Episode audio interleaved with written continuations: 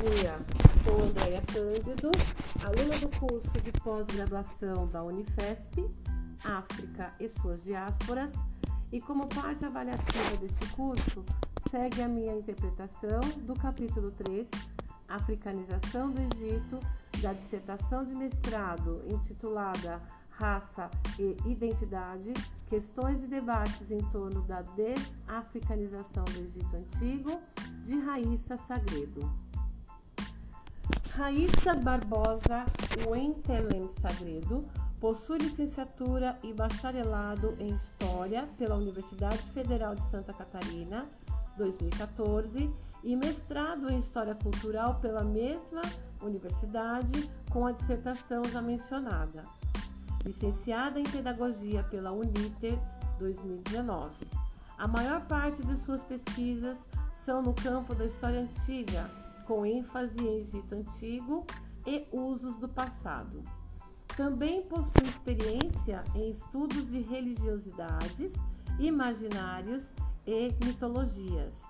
Foi pesquisadora do Grupo de Estudos em História Antiga, GEA, Universidade Federal de Santa Catarina, e atualmente é integrante do Núcleo Interdisciplinar em Estudos Medievais Meridiânio Universidade Federal de Santa Catarina.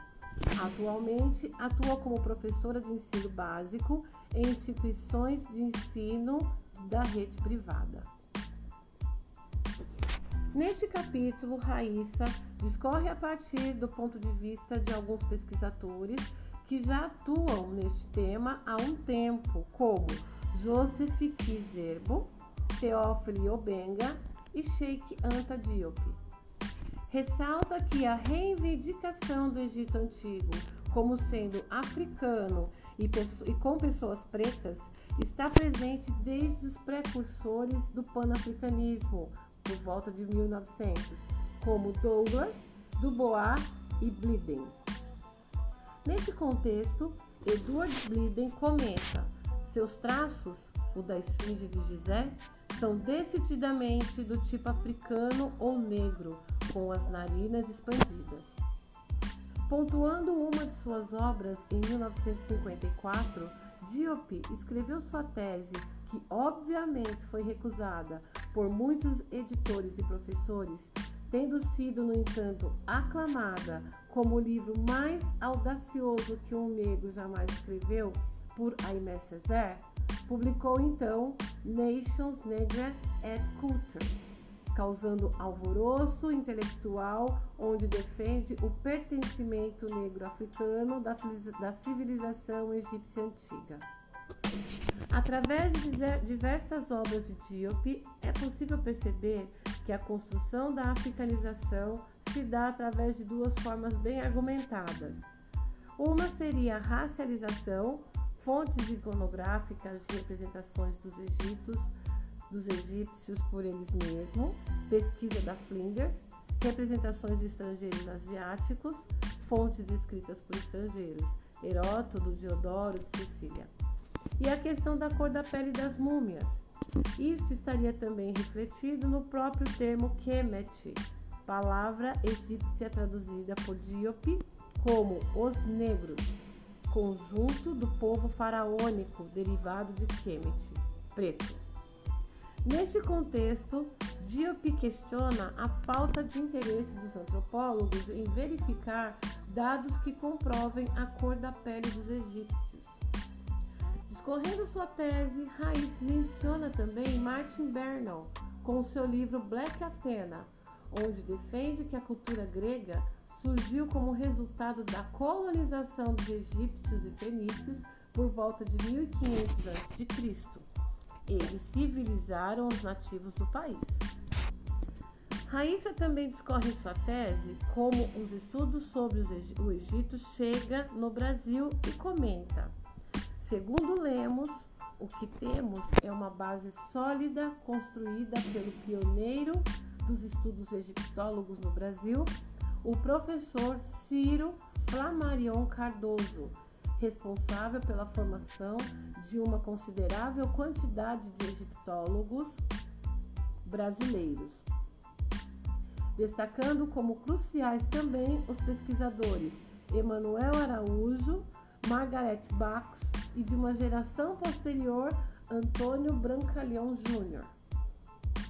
Raíssa comenta a crescente demanda de pesquisadores brasileiros na temática história antiga e, consequentemente, egiptologia, destacando autores como Fábio Friso, que defendeu em 2010 a tese A Baixa Núbia como infraestrutura para a construção da potência hegemônica egípcia na 18ª dinastia, e Gleidson José da Silva, onde diz: no Brasil e nos demais países vistos como periférico no cenário historiográfico mundial da disciplina, acabou por desenvolver-se uma história antiga que se beneficia de um não comprometimento ou de um comprometimento menor com questões identitárias nacionais que comumente afetaram a produção de conhecimento neste momento.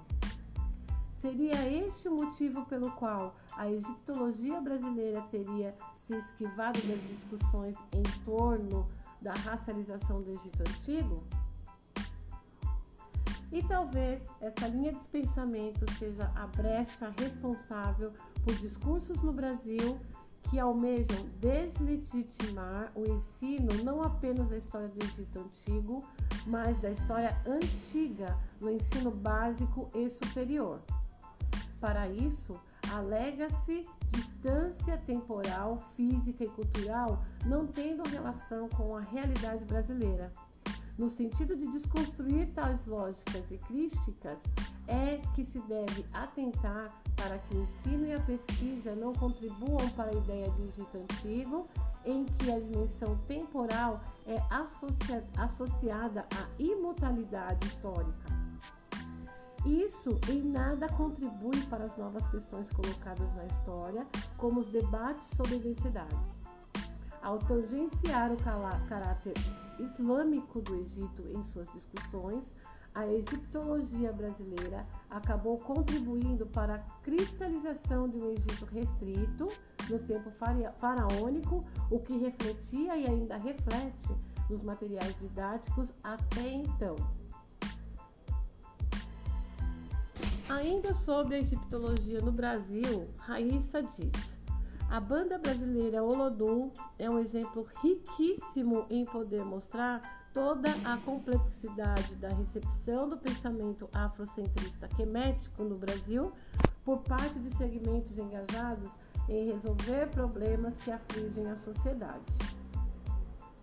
O álbum Egito Madagascar, lançado em 1987, contém a canção Faraó, Divindade do Egito, um dos maiores sucessos da banda, que acabou por popularizar-se na voz da cantora Margarete Menezes. Em sua análise, Raíza salienta: a música traz diversos arranjos de elementos que fazem com que este exemplo de egiptomania seja imprescindível para entendermos como o afrocentrismo se configurou nessa conjuntura. Além de trazer diversos elementos da mitologia egípcia, desde a cosmogonia heliopolitana até a contenda entre Horus e Sete, traz a ressignificação do pelourinho, que nos tempos de colonização serviu para a sorte dos escravos, para um lugar de comunhão solidária entre laços de confraternidade.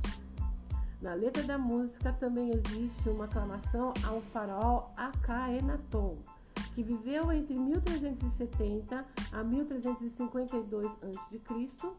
e foi um dos faraós mais famosos de toda a história do Egito, mas responsável pelo monoteísmo e por um período violento e de instabilidade. Isso vai contra os princípios da religião, das religiões afrodescendentes, que se trata de politeístas. Seria aí talvez a questão da nossa história contada de maneira equivocada? O afrocentrismo quemético no Brasil mostra que o Egito reivindicado aqui pertence à elite faraônica, a realeza divinizada, rica e farta, a confirmar que a história é objeto de uma construção cujo lugar não é formado pelo tempo homogêneo e vazio, mas por aquele saturado pelo tempo de agora. Benjamin. Raíssa termina este capítulo nos lembrando: essa leitura do afrocentrismo à brasileira é uma maneira de digerir o passado através de lutas do presente. Essa tarefa convida a uma reflexão. Quais as implicações que temos uma história do Egito ou de qualquer outro tema pautada exclusivamente em lutas políticas e sociais? Penso que é neste ponto que entra a pertinência das análises históricas, cuja responsabilidade é articular o trabalho da memória com as demandas sociais. Muito obrigada.